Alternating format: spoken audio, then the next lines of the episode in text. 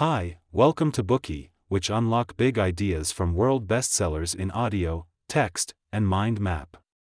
Please download Bookey at Apple Store or Google Play with more features. Get your free mind snack now. Today we will unlock the book, The Code of the Extraordinary Mind 10 Unconventional Laws to Redefine Your Life and Succeed on Your Own Terms. Most people behave the same way day in and day out. They either settle for whatever they have, or work too hard, or just carelessly lays away. Although they know this is not the life they want to live, they feel powerless to change their situation. On one hand, they aspire for an extraordinary life, while on the other hand, they believe it is impossible to get more than what they have. Do we really have no choice? No. This book explains that every one of us is inherently outstanding and can live an extraordinary life. And for most people, what stands between them and an extraordinary life is disempowering negative beliefs embedded in their minds. These limiting beliefs turn them into mediocre beings. This book lays out a complete life philosophy. It aims to shatter our most deep rooted beliefs. It shows how, without realizing it, our self-limiting beliefs generate negative realities.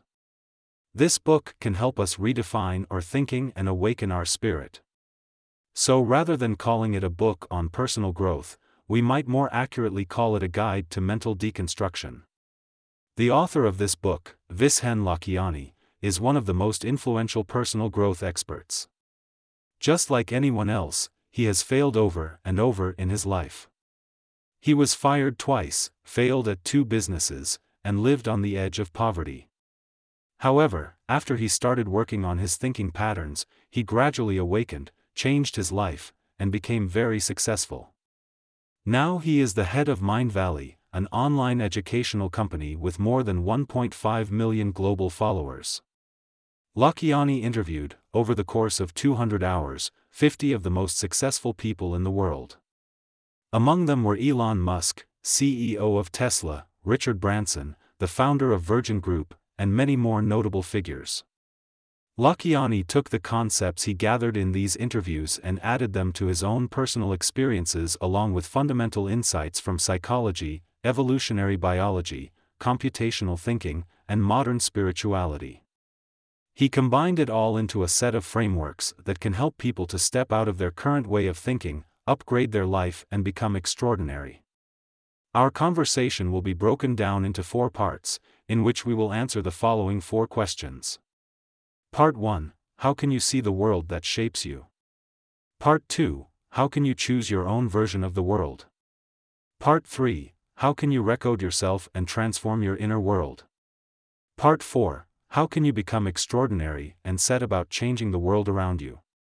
Part 1 see the world that shapes who you are. Each of us lives in two worlds simultaneously.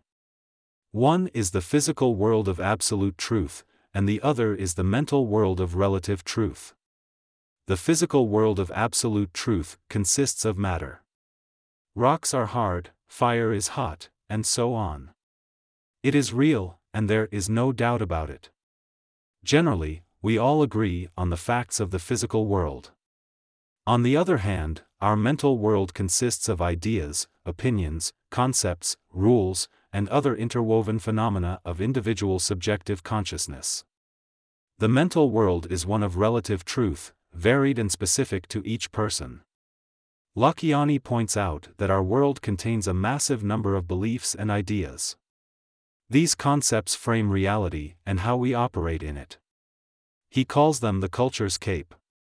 Adopting these popular beliefs can feel safe but is ultimately restrictive. Lakhiani believes that the culturescape breeds ordinary people who severely limit their chance for happiness.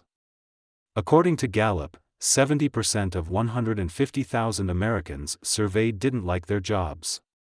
A report by Pew Charitable Trust, which examined debt through the generations, revealed that 8 in 10 Americans are in debt. A Harris poll found that only 33% of respondents claimed to be very happy. A study by American Centers for Disease Control and Prevention showed that more than one third of American adults are obese. The data is clear whether it's career, finances, or health, a large portion of Americans are unsatisfied with their lives. But how did it get so bad? From a very young age, our way of thinking is influenced by our parents, teachers, and other authority figures. They impress upon us ideas which they believe are credible and safe. These concepts infiltrate every aspect of our lives. They accompany us as we grow up and shape us into the people we later become. Our minds are filled with other people's ideas, and we are therefore led by others rather than ourselves. In order to break this cycle and become extraordinary, we must first transcend the culturescape and get out of our comfort zone. Transcending the culturescape requires us to stand up tall, look down on it and see which of the rules are beneficial to our growth and which are holding us back. The author calls those rules, which are detrimental to our growth, Brules.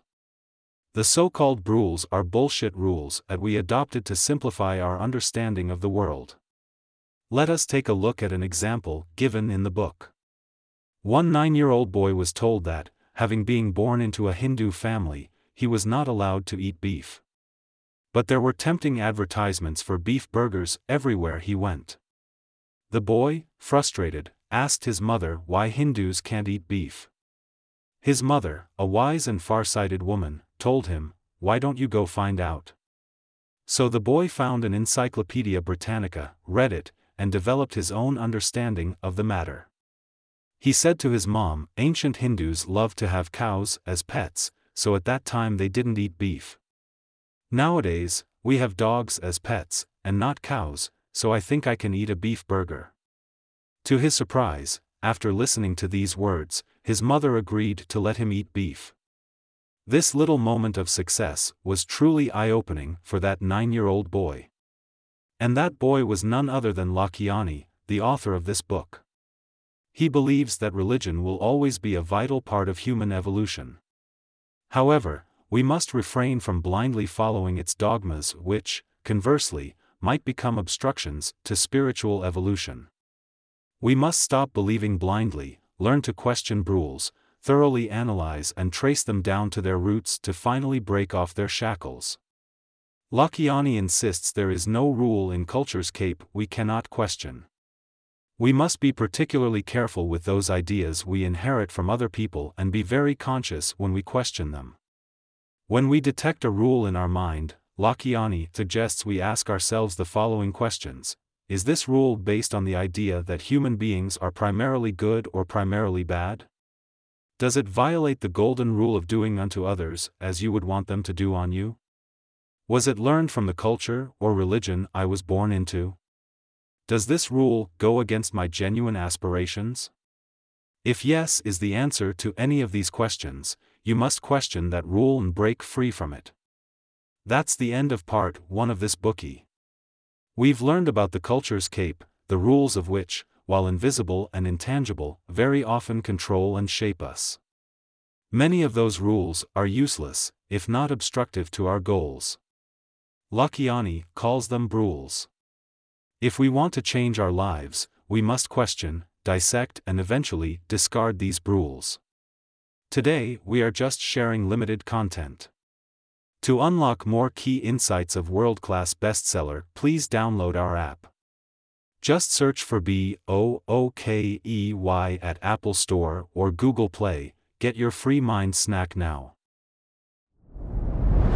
Dir hat dieser Podcast gefallen? Dann klicke jetzt auf Abonnieren und empfehle ihn weiter. Bleib immer auf dem Laufenden und folge uns bei Twitter, Instagram und Facebook.